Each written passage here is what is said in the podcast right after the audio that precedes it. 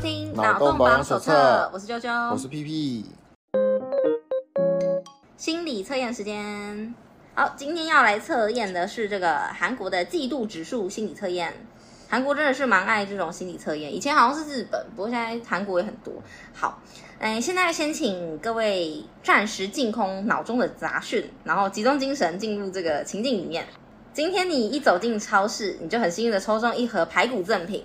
但你更想要旁边的人获得的盒装黄花鱼赠品，这种情况下你会怎么做呢？以下有四种做法，请你凭第一直觉作答。那我觉得，因为排骨跟这个黄花鱼，可能大家会有点超市的赠品，对对，大家可能会觉得说，哎，好好怪哦，我没有什么想法，没有，你就把它代换成你想要的东西。那有四种做法，第一个做法是一询问那位中奖者有没有想要互换赠品，好，然后做法二是询问商家可不可以更换赠品。做法三是虽然很可惜，但就这样子拿着盒装排骨回家。做法四的话呢，是用自己的钱直接购入一盒黄花鱼。好，那大家可以就是凭自己的第一直觉直接作答。嗯，就你觉得你会怎么做呢？有什么想法吗？不是，应该是说，我我猜他应该是超市的，就是进店礼之类的吧？哈，对啊，我我我为什么会参加这个抽奖？就抽中啊？不知道哎、欸。有可能是人家刚开幕啊，反正、欸、对对对，那我我本来就是要去购物的嘛，对不对？对，所以抽中什么都是多的啊。如果我真的很想吃什么黄花鱼，直接买就买啊。OK，对，那你就是选择做法四嘛，直接购买。啊、OK，那我的话，我第一直觉是会想说，就是做法二，询问商家能不能更换赠品。那我想法是这样，因为我觉得搞不好它就是它有很多种种类，然后就随便送。嗯、那我可能问问看说能不能换啊，不能换的话，我觉得像你这样，那我就买，没差。对，我大概是这样。可是你要是问的话，就会被当成那种很讨厌。如果你没差的话，就没差。但是就是那种、嗯、那种欧巴桑，就是就会被上那个报系社团，然后说今天我们参加，我们有的明明就是免费的抽奖活动啊，有个欧巴桑抽到了啊，他硬要换，我就是搞不懂了。不是，他、啊、没有钱买吗？不是，可是我觉得这个问题是因为因为有些东西本来就是就像是那种抽奖，有时候它就是都可以的，然后只是。呃，盲盒啊，干嘛的那种，有时候是可以换。我觉得就是你就很有礼貌的问，然后如果不行就算了，也没差。就是你不是那种硬要凹的那种，我觉得都不会被抱怨。就是有礼貌的去做这些事，我都觉得还好。因为你也不是那种就态度问题，我觉得态度真的差很多。那我们先来看看解析。做法一是询问中奖者有没有想要互换赠品的这一个，是嫉妒心超级强烈。选择第一个做法的你是一个嫉妒心超级强烈的人，严重指数高到另一半跟异性对到眼都会火大。那虽然有时候是用可爱的撒娇方式去呃表达出适当的嫉妒感受，但一不小心太过度就会演变成争吵，让你后悔不已。建议你找到平静的心，稀释嫉妒的情绪。那如果选的是做法二的话，是询问商家能不能更换赠品，是独自猜测、脑补对方的想法。虽然不是明显的醋坛子，但是占有欲强烈的你，必须知道另一半一整天的行程才安心，所以你也不敢直截了当的询问对方，常常会以迂回的方式探听。如果遇到高段的对象，你的意图会马上被发现，也是蛮有趣的。那你会独自猜测、脑补对方的想法，做出结论，还不如直接问会比较好呢。那第三个做法虽然很可惜，但就这样子拿着盒装排骨直接回家。呃，这个做法的话是不动声色的旁敲侧击，选择默默接受排骨赠品，就这样回家的你，如果遇到怀疑恋人的状态，你会不动声色的旁敲侧击旁人，假装知道什么，或是利用手机偷偷调查。虽然外表伪装得很好，完全让人看不出来有嫉妒心，但其实是嫉妒的化身哦，很重哦。而且在你确认一切怀疑的项目，拿到决定性的证据后，会头也不回的切断关系，是感情很分明的类型。好，那第四个做法就是用自己的钱直接购买一盒黄花鱼，很理性嘛，哈。那这个是忍为优先，意外的是和嫉妒两个字相去甚远的类型。虽然会希望恋人无条件的配合自己，但平常不会表现出什么嫉妒的情绪，常常是以忍为优先，那反而会让对方怀疑你对他的在乎跟感情。其实你只是不想要产生不必要的摩擦和感情消耗。建议适度偶尔表达嫉妒的情绪，反而可以促进感情升温哦。你觉得？我觉得你会嫉妒吗？我觉得他这个没道理，他解说跟他的选择是完全相反的。就是 比如说最后一个，他说是呃跟嫉妒是相去甚远，可是最后一个反而是我就是要，对吧？哦、然后第三个什么就是回去了，就是放弃了那个，然后他的心理测验的答案却是超嫉妒、哦，你就是超级想要啊啊！他不就放弃回去了吗？没有啊，对不对？我也不知道。然后问旁边的人可不可以换，却是你会猜别人在想什么？没有没有，他没有猜，他问了，问了、欸，哎，对啊，对他完全就是。相反呢，好好没关系，OK，反正有趣嘛，有趣。那应该是这样说，我觉得我们这嫉妒是分两种啦，就是第一种嫉妒就是嫉妒，像这个测验里面，嗯、对不对？他是在讲嫉妒你的情人的身边的莺莺燕燕嘛。嗯、那另一种嫉妒就是嫉妒，有点像我们上次有稍微稍微谈到的那个关于呃身边的人的嫉妒这样子。嗯、那身边的人的嫉妒这一种的话呢，就比较不一样。我觉得他这个算是。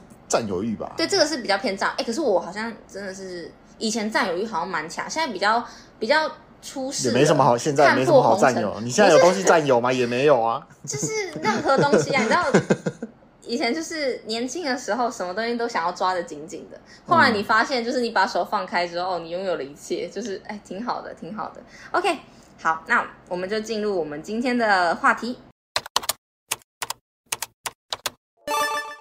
最近呢，我看了一部很。哎，很红吗？我不确定哎，但 Netflix 我记得蛮多人在看，就是至少我看到一些人在 po 说哦，他们在看这一部剧。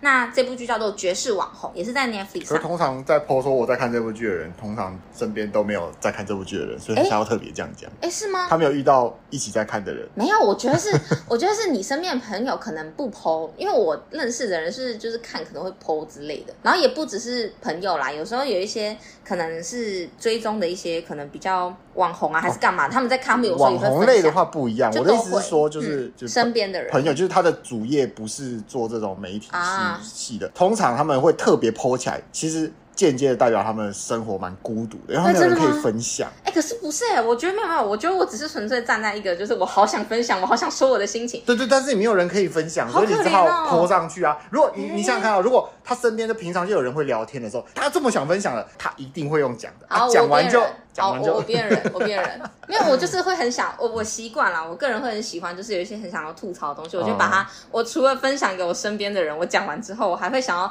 看着当下，我会立刻想要录下来，然后打上我的想法，然后把它 po 上去，然后问我身边的人说：“哎、欸，你看我的限时动态了没？”我跟你说，我刚看那个真的是超夸张的，就是我会这样。对，好好，那我们现在来讲讲这一部剧。这一部剧呢，我跟你说，我真的太想吐槽了。那为什么我们今天的那个心理测验会讲到嫉妒？就是因为这一部剧里面也是充满了嫉妒啊、仇恨啊。对，那这部剧呢，其实它的主旨很简单。那我还是建议大家，如果想要看这部剧，可以先去看，因为或多或少一定会剧透。虽然说我等一下剧透是循序渐进的，就是不会一下就爆到很夸张的雷，但是我也不会爆最后结局的雷。嗯、但是我就是想要就这一部剧，我觉得很荒唐的地方去聊聊。所以它是 Netflix 几集？好像十二集，十二集，我印象中十二集，对，有点太多。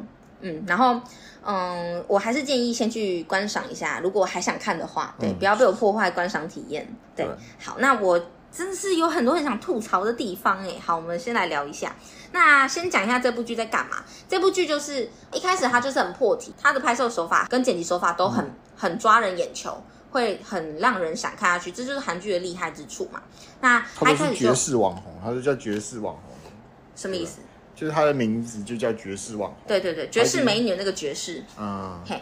对啊，她她在那个标题就直接破题啦。是的，就是一个爵士网红。没错，那一群一一个一个，呃，对，一群一群绝世，对，一群网红，然后有一个爵士。但是这一个主角是爵士网红，没错。好，好，那他这部剧就是这样，他做说一开始就破题，就是女主角这个很厉害的网红，她不管是 PO 哪一间店，那间店立马就爆红。我举个例子，他去一间可能旁边呃你家巷子门口的那一间什么猪骨汤之类的，那种醒酒汤。去那边吃完之后呢，他就拍照，然后上传之后，大家就会疯狂去那间店。去到那间店，他可以翻新三次啊，然后变成那种很大间的那种店，这样、嗯、就是那么厉害。他的待客量就是这么的强。嗯，好，然后他是做一个比较悬疑的方式，所以他就要做说，哦，他算了，我不要讲说后面的剧情，我就先说一下，因为我刚说我不要爆那么那么后面的雷，就是总之呢。他就是做说这个女网红，她怎么从一个原本默默无名的一个人，嗯，普通人，所以她一开始没有演她红，一开始从她不红，一开始破题说她很红，对不对？然后接着就开始叙述，哦、对倒叙，他开始先破题说哦，她很红哦，她很强哦，然后之后就从他那个他用叙述的方式，就是他开了一个直播，嗯、然后叙述自己是怎么样成为网红的开始的经过，嗯、就是一个我的英雄学院式的叙述方法。我没看过我的英雄，他就是一个动漫，嗯、然后他就是最后他就是说他最后当成类似救世的概念，嗯、然后再从他最烂开始演。哎、我没有看过，但我又每次都听人家说我英我英，我觉得嗯好像很好看，好看吗？你是我英派吗？我觉得还可以啊，嗯，因为我记得好像很极端，就有人很喜欢，有人不喜欢。就是你不要太在意那个剧情，你就、啊、你他就热血的部分过，就是你就像你看七龙珠，你不会，对，你看七龙珠，你不会觉得说什么哦，为什么那个敌人刚好就是打过第一集，再打第二集，打第二集再打第三集，他你就不要在意这些，啊，不要在意细节，你在意热血的部分就好了。嗯、OK，太棒了，我跟你说，今天的这个绝世网红就不要在意细节，你在意细节就很痛苦。但是没有，可是这个短片的话就比较让人会去计较，因为。通常一个一部剧或是一个剧情，你做长做大，其实很多东西又稍微不合。比如说像那个海贼王，海贼王它伏笔埋很多，可是它不合理的地方超多，超爆多。对，所以要享受的话，就要忽略这些细节。可是如果它就只有十二集，那我会觉得说，那它可能要严谨一点，尤其是像 Netflix，Netflix 的话就会变成说，哎呦。你你是有口碑喽 OK，那我跟你说，我等一下对不对？就好好好的就是小吐槽一下，OK。好，那我们刚说嘛，说到说细节，对他从那个一开始不红的时候开始，对他从怎么样从他很不红，然后到他走红是怎么样来的？嗯、那一开始他就只是一个卖一些廉价保养品的一个销售员。化妆品销售员，就例如说，可能是一间可能开价推销，他可能还没有到开价，就是有点像是你自己创立一个小公司，然后卖货，就是那种开在二楼或地下室，然后在路边跟人家说，来来，我那个帮你做肌肤检测哦的那一种，对，类似这种，没错，丝瓜水诈骗集团啊，但他没有到很诈骗，就是可能他卖的那个真的是不错用之类的，因为其实保养品的成分，你要说差异到多多不好说啦，九十九都是水。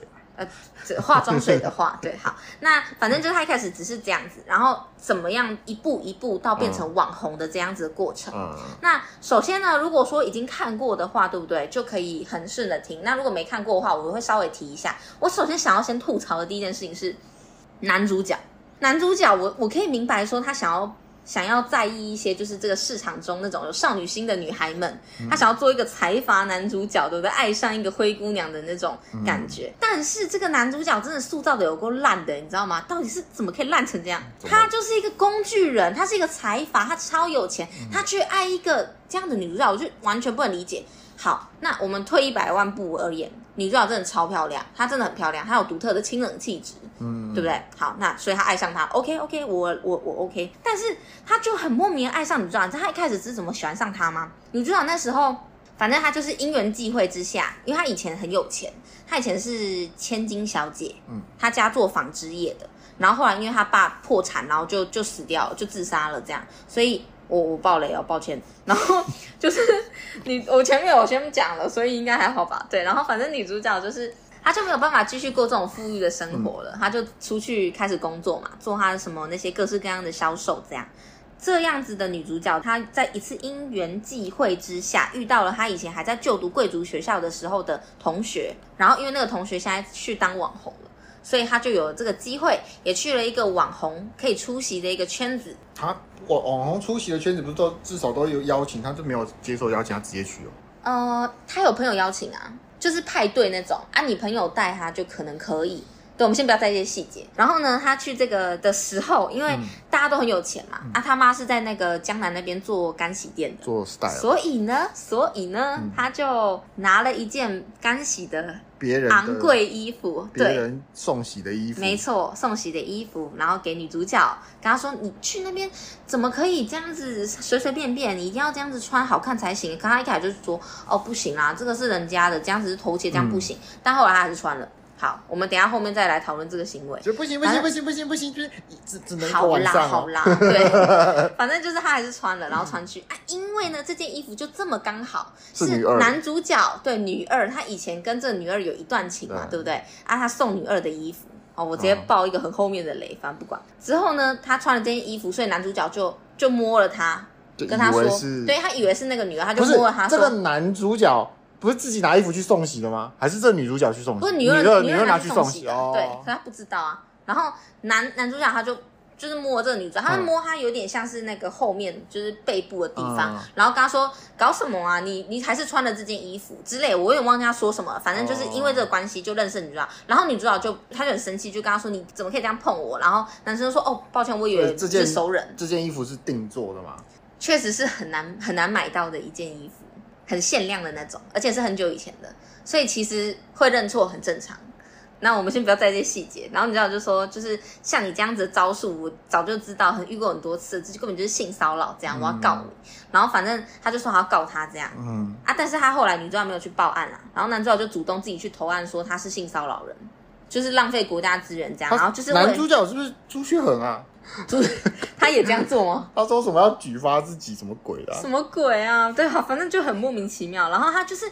这个这一整部十二集里面，爱情线少到爆，但是没有干嘛，他就疯狂的爱上了这个女生，然后他就一直英雄救美。例如说，女主角就是在一个很尴尬的场景的时候，然后摔在地上，大家都在看他的时候，他就出现，然后伸出他的手，像一个白马王子一样要救她。我就觉得不懂，我就这在干嘛？就是很硬要，我真的觉得很硬要。山田啊，山田，你说那个。南山田，南山田啊，南山田，OK，我很久以前讲的也是这样，就是对，我就突然出现，就冲天了这样子，我就很不能理解。反正他这一整个就是他们的爱情线就走一开始性骚扰嘛，对不对？女人，你成功引起我的注意了，嗯、因为他为了这个女的，他创了一个 Instagram，然后追踪她，然后说你怎么不回复我讯息，然后一直问他，一直问他，然后莫名其妙，谁要回你啊？好，然后还有救他摔倒这样子，就是完全不能理解这男的在干嘛。他们没有什么爱情线，然后就突然就爱上了。就我这个真的很不能理解，嗯，好，然后再来是那个女二，就是刚刚我们说的那个拿去干洗的苦主，她很莫名的很喜欢女主角啊，我完全不能理解？就是他一直想要帮助这个女主角，他就说我我们是朋友这样子，就他我忘记他有没有跟他说我们是朋友，但是反正他对女主角很好，就是女主角在尴尬什么的时候，他可能也不会落井下石，然后也会暗地里偷偷帮女主角。然后我一开始就想说，哦，他可能是要演那种圣母圣母的角色，然后之后再来一个黑化，就很韩剧，你不觉得吗？但是没有，他就是莫名的喜欢他，因为我就是觉得说，对啦对啦，你可能是因为觉得说女主角在这个网红圈子里面，她很单，嗯、就是她很特别，她不会。所以女二也是网红。女二不是网红，她是一个企业家，是一个董事长。那男主角是网红不是？男主角也不是，他就是一个财阀。哎，那刚刚为什么他们会参加网红聚会？因为他们很有钱，他们可能是赞助商之类的哦。嗯，然后赞助商爸爸嘛。对，然后反正因为女二她的很多朋友都是网红圈子的，哎、网红圈子的人可能会想要一些这种女强人角色，他们会在拍照的时候故意让她入镜，就是做出一种哦，我认识一个就是超有钱的财阀的董事长啊，这样之类这种，嗯、所以他们是互相攀关系的一个感觉。嗯、然后他就莫名喜欢女主角，我就觉得完全不能理解，你知道吗？就是你至少给我一些原因。都好，比如说但都没有。那你你希望他给你什么样的原因？例如说救过他一命。呃，不管怎样，就是狗血也好，反正都可以。但是就是他甚至是，可是女二没有朋友。不是不是，你你你就想一件事情哦，今天这个女的对不对？嗯。她你你还有点在意你的前任，然后这个女的跟你前任现在狗狗底在一起，嗯，然后。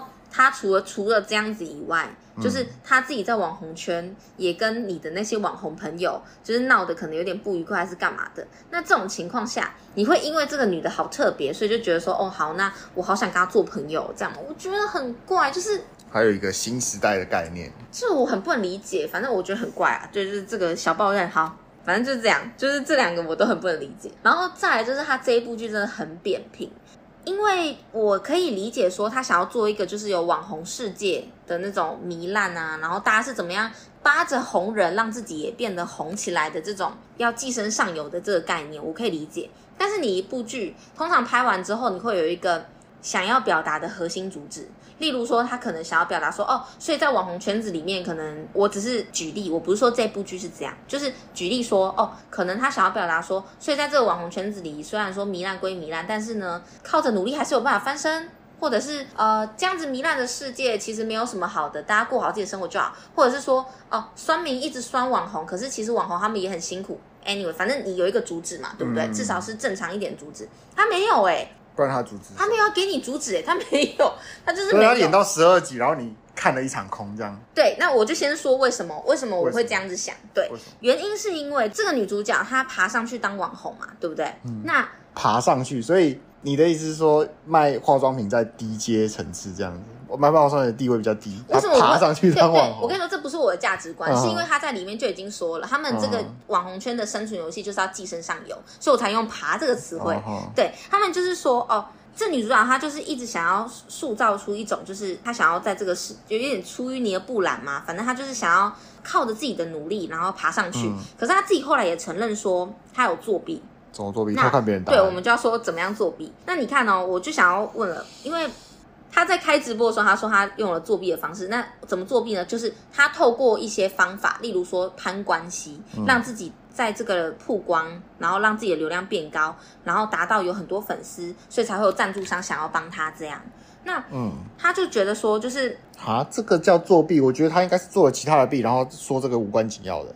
没有没有，他就是他的意思就是说，因为我觉得他就是有一点双标仔，你知道吗？就是。呃，有点假圣母的那种感觉，因为他感觉就是他看不起那些网红做这些事情，嗯，然后觉得说他们这样子一直去找那个流量比他高的人去蹭蹭蹭蹭蹭，他觉得啊，现在不都这样，对对对，这是主流啊，没错，我觉得主流，他看不起这样，可所以所以他是他是所他是所谓的看不起主流的那一派，对，但是他自己也这样做，所以他说他自己也是这样作弊，嗯，所以我觉得很烦的就是女主角她一直在很多事情发生的时候，她会一脸痴呆，然后。就是一副呃，她不想要这么做，可是最后她还是做了，然后我就觉得很烦。而且他明明就是也想要，他就说他想要证明说他自己也做得到。嗯，但我就想要讨论一件事情，是做得到什么？就是做到让自己变得很红。但是我觉得很大问题就是这个世界本来就很不公平的，因为他说他想要靠着自己的努力去达到他有很多的粉丝这样子，所以他他想要成功，努力努力了哪些？没错，我就是想要说他努力了什么。嗯、对，那他觉得说他想要。靠自己的努力，对，那他努力了什么？对啊，他努力什么？那你看哦，他自己也是，因为他长得很漂亮，嗯，他很美嘛，嗯，我刚刚就说了，他美到就是男主角就 K 笑了，他突然就爱上他，嗯，那应该真的是蛮漂亮的。嗯，然后再来就是，因为他以前曾经在十八岁以前他是富家千金嘛，所以他可能有独特的气质吗？对，然后公主就是嗯，讲话谈吐吧之类的，就是给人的那种气质。再来就是他很有品味，就是。在他身上的穿搭什么的，就算是地摊货，也是很有品味这样。嗯，然后因为他就说他想要靠着自己的努力，就是例如说他就会 po 他买的这些东西是在哪里买的，然后他也不会害怕说哦，我这些东西是地摊货，不是高级品，所以就不不敢说，他还是会直接说出来。那网友就可能会欣赏他这一个点。那我想要表达的是，对他这些天生的品味跟才能，然后天生长得漂亮的这些事情，他透过这些东西来努力而达到的东西。对我来说，我也不觉得这叫做靠自己的努力，因为你看不起别人透过用蹭的方式往上爬，但是你用你现在拥有的这些东西去往上爬的时候，嗯、其实这些东西也本身就不公平啊，就是那也是上天赐给你的，所以对我来说，我觉得这不是一个所谓说你自己靠努力而得来的。呃，就是成功就是九十九趴的运气跟一分的努力啊。对，就是我就觉得说他，他也是有那个运气啦。他有运气，他努不努力不太是重点。对啊，然后所以我的意思就是说，这对我来说，我就觉得很很双标，你懂吗？然后重点是最后，可是这样会爆雷。那等一下，我们从这个时候要爆雷的东西，对不对？大家如果听对啊，你一一直在爆啊，没有，可前面那些爆雷的东西都还好。就是不影响，不影响到后续观赏，就还好一点。对、哦，但是这个真的是爆了之后，后面就直接结局都出来了。就是刚刚爆那，所以它有结局，它有一个，那、哦、它它做开放式结局啦。但是，嗯、呃，算是一个小 ending，对吧、啊？但是我完全不能接受，就是也不是不能。他们有什么克服什么大问题，然后或者是举办什么什么什么创举吗？没有。对，我直接爆雷好了，我这边直接爆结局，然后大家可以跳。反正就是他开这个直播是原因是什么？是因为就是女主角她假装她自己去自杀死了，然后她是很红的时候才做这件事情，还是在？对，她已经很红了。嗯。然后因为她被网红圈唾弃讨厌，然后反正她已经身败名裂了，嗯、所以她就对她就直接假死，炸死。对，然后那个开直播然后的那个人其实也不是女主角，嗯。他就是用那个 deepfake，嗯，是叫 deepfake 吗？对啊，deepfake 声位，对，那个那个就是之前在台湾也很闹很大那个技术，然后去假装他在开直播这样。反正这一件事情就是他就是要抓出，对，他就是要抓出里面的一个酸民。然后这个酸民呢，因为他这个酸民很恐怖，他就是一直攻击他，然后而且他知道很多网红圈的秘密，所以他想知道这个到底是谁，要把他抓出来。嗯，然后所以他是开了这个直播啊，其他网红就是很害怕，想说他不是死，他怎么又出来开开直播？不是，可是他开直播啊，所以他当网红，没有人知道他长什么样子。知道啊，那他直播脸应该是同一张吧？对，因为他用 deepfake，然后。另一个人就是打扮很像，然后用 deepfake，然后去、啊、是其他人做这个哦，对，但是是女主角阵营的人。对啊，我就反正这这其实不重要，就是他最后做说女主角还就是活着出来了，然后他也抓到了那个直播人就死了，代替他死这样。没有没有 没死，但他就抓到酸民了这样。然后我的问题是，嗯、如果说你是想要做说哦，就是这个网红世界啊，很花花啊，然后怎么样啊，就是花花世界很可怕啊，干嘛的都好，反正就是你至少有一个结结局是干嘛，但他结局就走抓到酸民就这样，我觉得很扁平，我觉得很那个哎、欸，就是。没有什么意义耶。对，就是我看不到。还是他把这个酸民做的很巨大。呃，我们先等一下再讨论酸民。就是这个酸民的形象，如果真的超级巨大的话，各个击破各大网红这样子。那对对对对，他就是这样的。击破各大网红那种人。哦，对，那算是还，我觉得还可以吧。好吧，就勉强可以。但是我一直是说，女主角最后她也没死，因为我现在就是想讲这个，所以我才说会剧透。就是女主角最后也没死，对吧？然后。那些网红，他们就是网红圈的人身败名裂，嗯，这样。但是我、啊、为什么网红圈要身败名裂？因为女主角把他们的做的破事全部压出来，他在直播的时候。不是啊，那这个酸就不是不是啊？这到底是这个酸民急迫的，还是这个女主急迫的？因为酸民把这些资讯给女主角，所以女主角就拿着这些资讯把它全部都咬出来。不是不是，就是就有人给你一把枪，对，你去学校扫射。是完说哦，不关我事，这枪是他的。就是你知道也有罪，大家都有罪，这样你懂吗？太不是太低了，不是，但是整个意向就是这样，就是别人给他一把枪，他去校园扫射。对啊，是完说我不关我事哦，枪是他的哦，我刚把他杀死了，耶，我是英雄。对对对，这种感觉。我就觉得说，就是我我的意思是说，你看那些网红，他们对啦，他们很烂，他们很糜烂，所以你把他弄出来，抖出来，然后他们身败名裂，OK，这 OK。但是你知道你自己也没有清高到哪里去，你也没有好到哪里去，那。你凭什么就是哦？好像抓到这个酸民之后就没事了，你可以继续过你的生活？就觉得说不懂哎、欸，那搞不好就是留个伏笔啊，就是他要做第二季。对啊，有第二、oh, okay, 对。如果如果大家有有敲完，他就哎、欸，第二季就可以。是啦是啦，对。但是我就会觉得说他的世界观真的太扁平了。好，那我们现在来讨论这个酸民的部分。这个酸民对不对？他叫做 B B B Famous，但是他在那个剧里面，那个女主角一直说 P P P Famous，超好笑，就是名字 B，他一直念 P。那这个酸民对不对？他就很荒谬，嗯、因为他是一个在呃，反正刚刚我们已经说剧透了嘛，对不对？我就继续下去。好，这个 B B B Famous，他其实是在那个网红圈，他们会固定去的一间按摩店的地方，在那里服务的人，所以他可以因此听到很多他们网红的秘密。嗯，那他听了这些秘密之后，他那时候就是拿出来去跟女主角讲。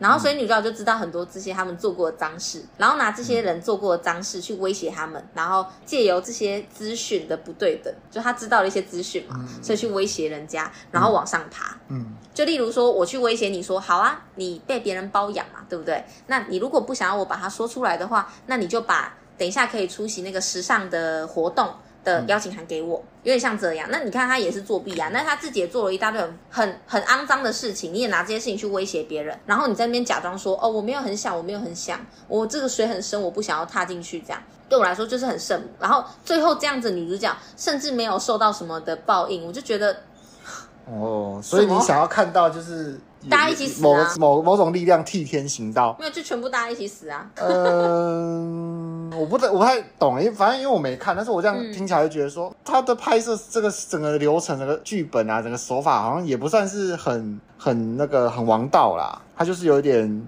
亦正亦邪的女主角，小小的邪道的概念在里面，他、嗯、没有很王道，说什么哦正邪分明，然后是没有、呃、什么什么正义战胜邪恶，没有没有这么王道。然后悬疑的部分我不知道，但是听你听你这样说，我觉得可能悬疑的部分会偏大吧，偏大，但是很烂，就是、哦、这剪掉，就是就是他是一个非圣人主角，然后去解谜。可是我觉得这样的剧情反而是。一股比较新的潮流，就是一个他不是这么正派的人，正派的人，但是他去各个击破一个比他还更邪派的人，嗯、然后他给自己一个，他有一个，我讲起来可能有点像那种绯村剑心的感觉，就是他披着一个杀人的恶名，但他在做尽好事，这种感觉，我我觉得这种感觉就是还可以。好，那那应该这样说，那我不要我不要就这个结局，我觉得我我比较想批评是，我好讨厌女主角这个角色，就是他一直假装自己不想要淌这个浑水，然后不想要踏进这个圈子，嗯、然后但是他又有一股觉得说我们每个人都是平等的，网红没有比较了不起。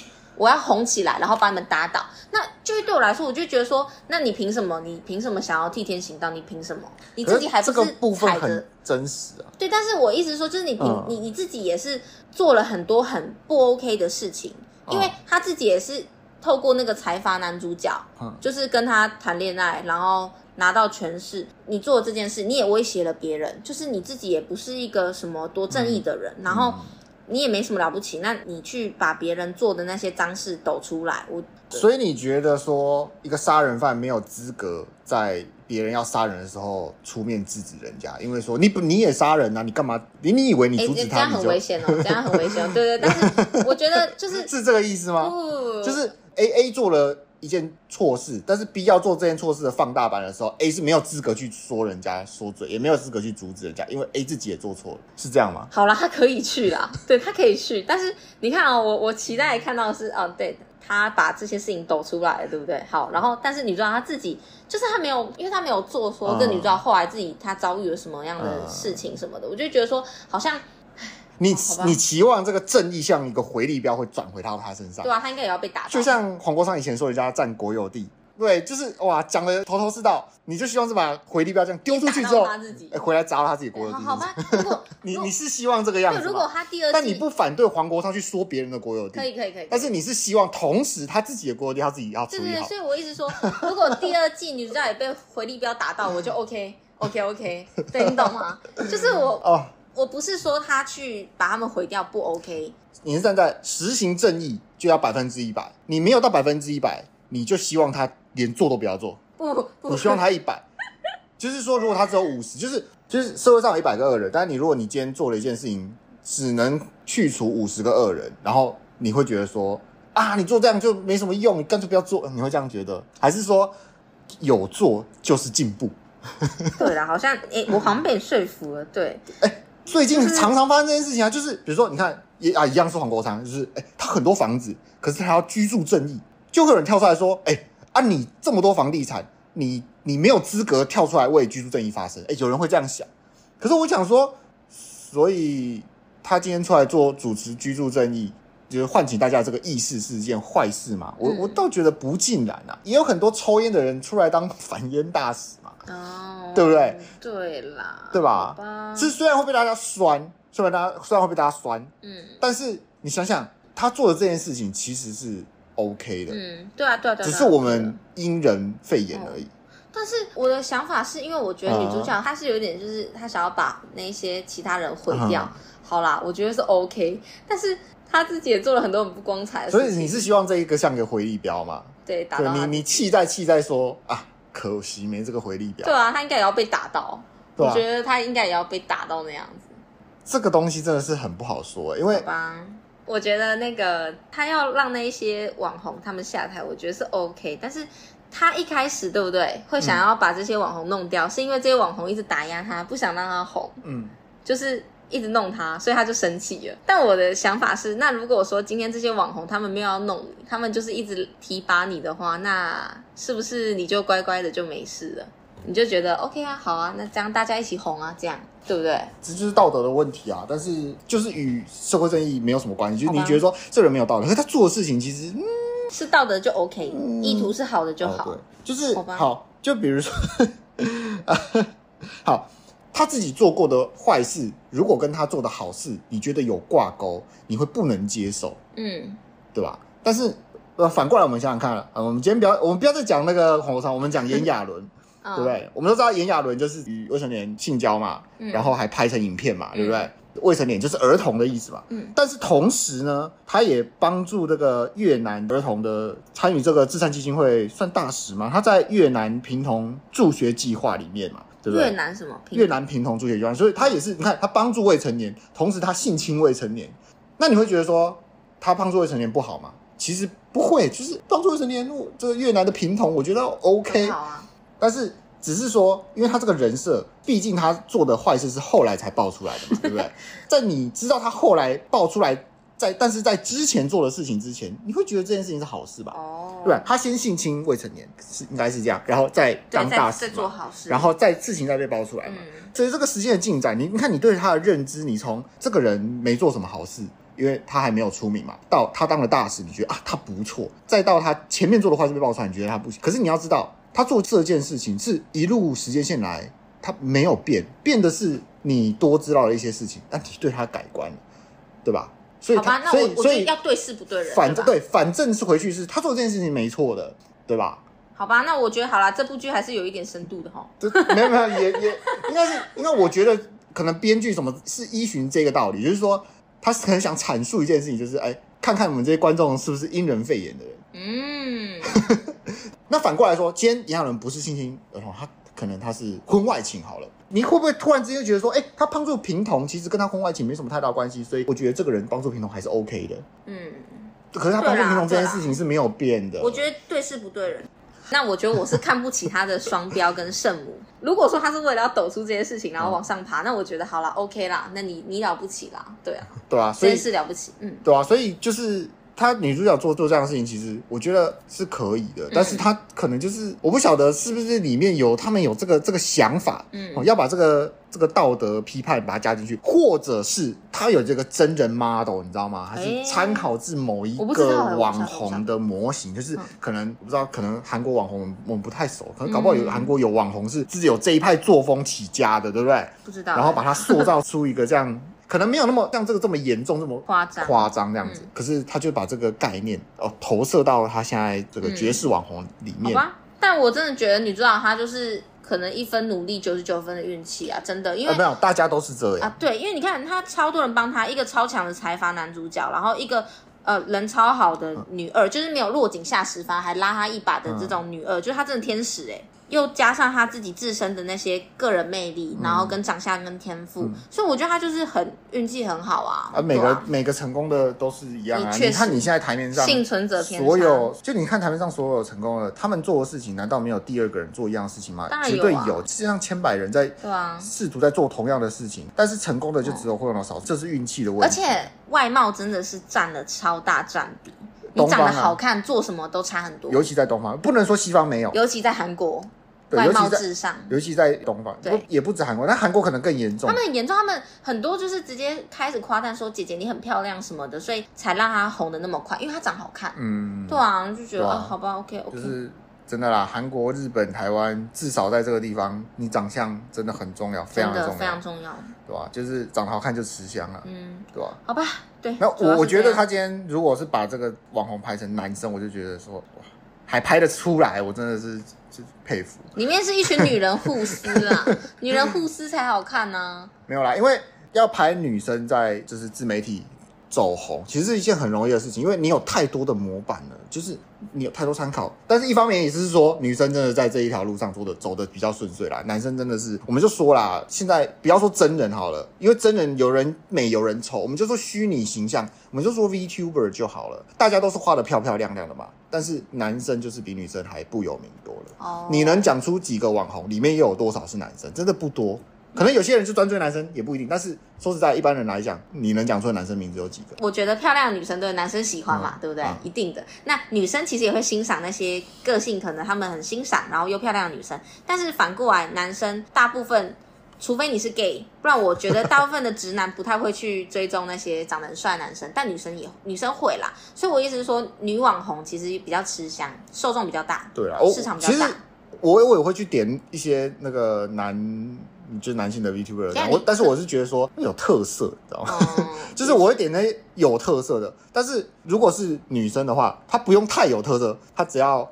OK，哎，没有没有，漂亮不是真的不是，因为他们都画的很漂亮。我我我举 VTuber 的意思就是说，因为 VTuber 是最不用担心每一每一根丑的，因为大家都是美的哦，没有没有歪掉的，就只有有没有歪掉 VTuber 上的差，很难有歪掉的 VTuber，、哦、对吧？但是他们的才华呢，你就是我觉得啊，我个人的偏好是，我对女生我点赞的标准真的是很低，我光听声音我就觉得说嗯 OK，可是男生我就会要求说，哎、欸，哇他会画画，他讲话好笑、哦，他对他讲话有料。